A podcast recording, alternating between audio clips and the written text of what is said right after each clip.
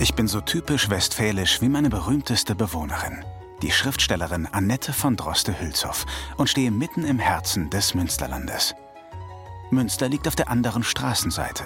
Die Mitte des Stadtzentrums ist zehn Kilometer entfernt. Dort war ich aber noch nie. Ich kann mich nicht bewegen, denn ich bin die Burg Hülshoff. Wann genau ich erbaut wurde, kann mir leider niemand sagen.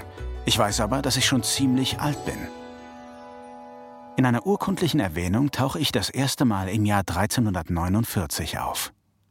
Und was ich auch noch weiß, 1417 übernahm ich die Adelsfamilie rund um die Freiherren Droste zu Hülshoff und sie zogen im 16. Jahrhundert zu mir.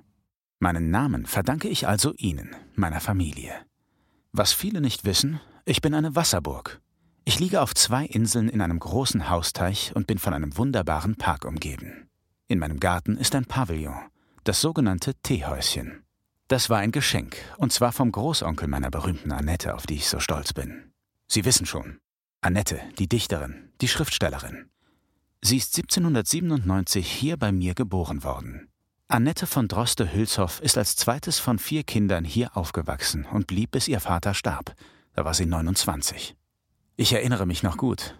Als Kind war sie oft kränklich, aber was ich schon früh bemerkt hatte, sie hatte ihren eigenen Kopf und war sehr lerneifrig. Annette sprach Englisch, Französisch, Italienisch und Niederländisch, was zur damaligen Zeit total ungewöhnlich war für eine Frau. Zudem hatte sie Latein gelernt und konnte sehr gut in dieser Sprache kommunizieren. Ich habe sogar mal beobachtet, wie Annette beim Briefeschreiben mit einer ihrer Freundinnen vom Deutschen ins Lateinische gewechselt hat, nachdem sie herausgefunden hatte, dass die Botenfrau die Briefe las. Aber nicht für ihre Fremdsprachenkenntnisse, sondern für ihre Gedichte ist meine Annette so bekannt geworden.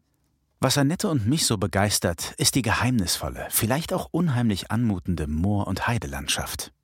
Die hat sie zum Beispiel in der Ballade Der Knabe im Moor beschrieben, und wer das nachvollziehen möchte, sollte mal früh morgens zu mir kommen und einen Spaziergang durch die Parkanlage und den angrenzenden Wald machen.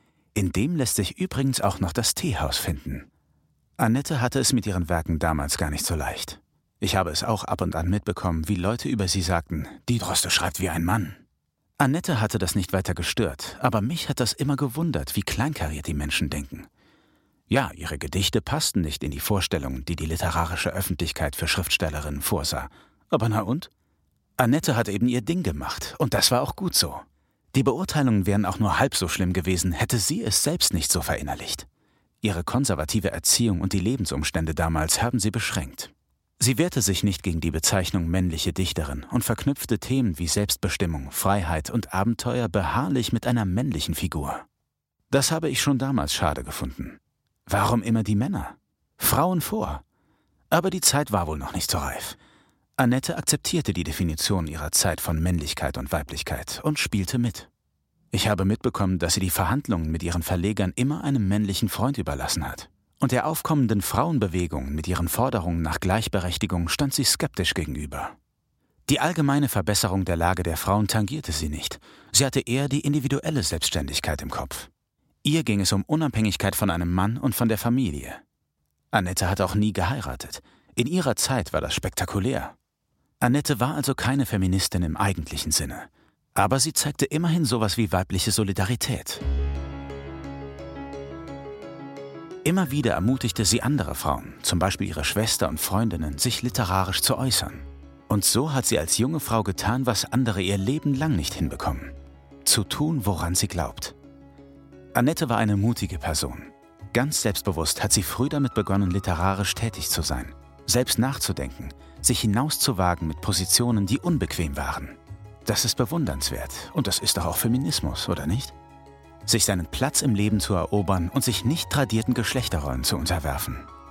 Das hat Annette geschafft und deswegen ist auch Annette für mich ein Vorbild für Frauen und Gleichberechtigung. Ich bin sehr stolz, dass ich als Denkmal und Museum heute an diese widersprüchliche, ungewöhnliche Frau erinnern darf.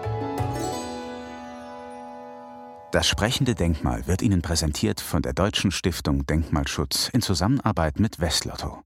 Die Deutsche Stiftung Denkmalschutz schützt und erhält Baudenkmale und macht Geschichte und Kultur in Deutschland erlebbar. In Nordrhein-Westfalen wird sie dabei von Westlotto mit der Glücksspirale unterstützt